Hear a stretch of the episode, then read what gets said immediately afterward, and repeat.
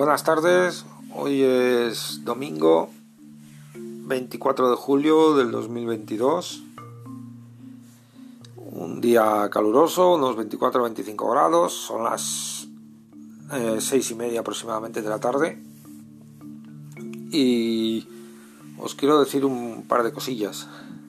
Como dije en un podcast anterior, tengo dos televisiones Samsung, con, son, las dos son Smart TV, una con 8 años aproximadamente y otra con 6.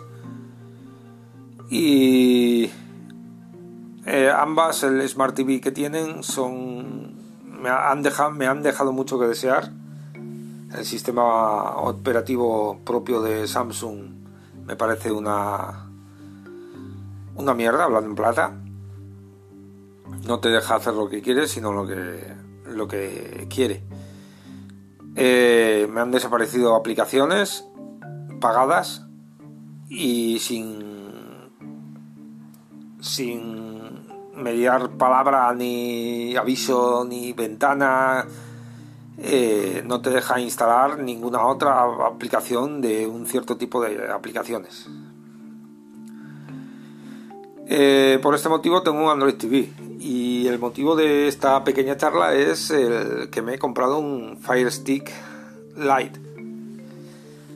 Es un Android TV, aunque no sea Android, es el de lleva el sistema operativo de, Amazon, del Jeff Bezos. Pero estuve leyendo por, el por ahí por internet y es fácil instalarle aplicaciones de la Play Store de Android será un Android eh, camuflado, digámoslo así.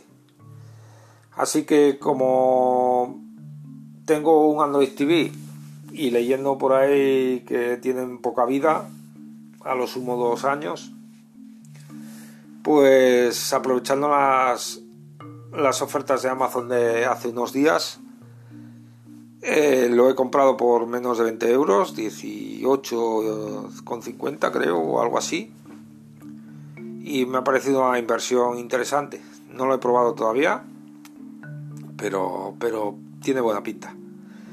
He cogido la versión Lite, la básica, porque no tengo tele 4K. Por lo tanto, me parecido una inversión absurda. Eh, y 10 euros que me ahorro.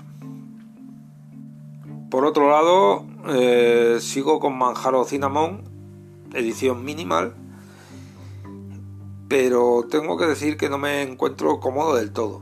Me ha pasado alguna cosilla y eso que no he, no he toqueteado demasiado. Eh, con RetroArch, por ejemplo, parece que no, no carga, no al instalar la aplicación no, no carga o no instala todos los módulos eh, los que usáis o habéis usado Manjaro, sabéis que cuando buscáis un, paquete, en este caso RetroArch, os sale una lista con varias opciones para instalarle.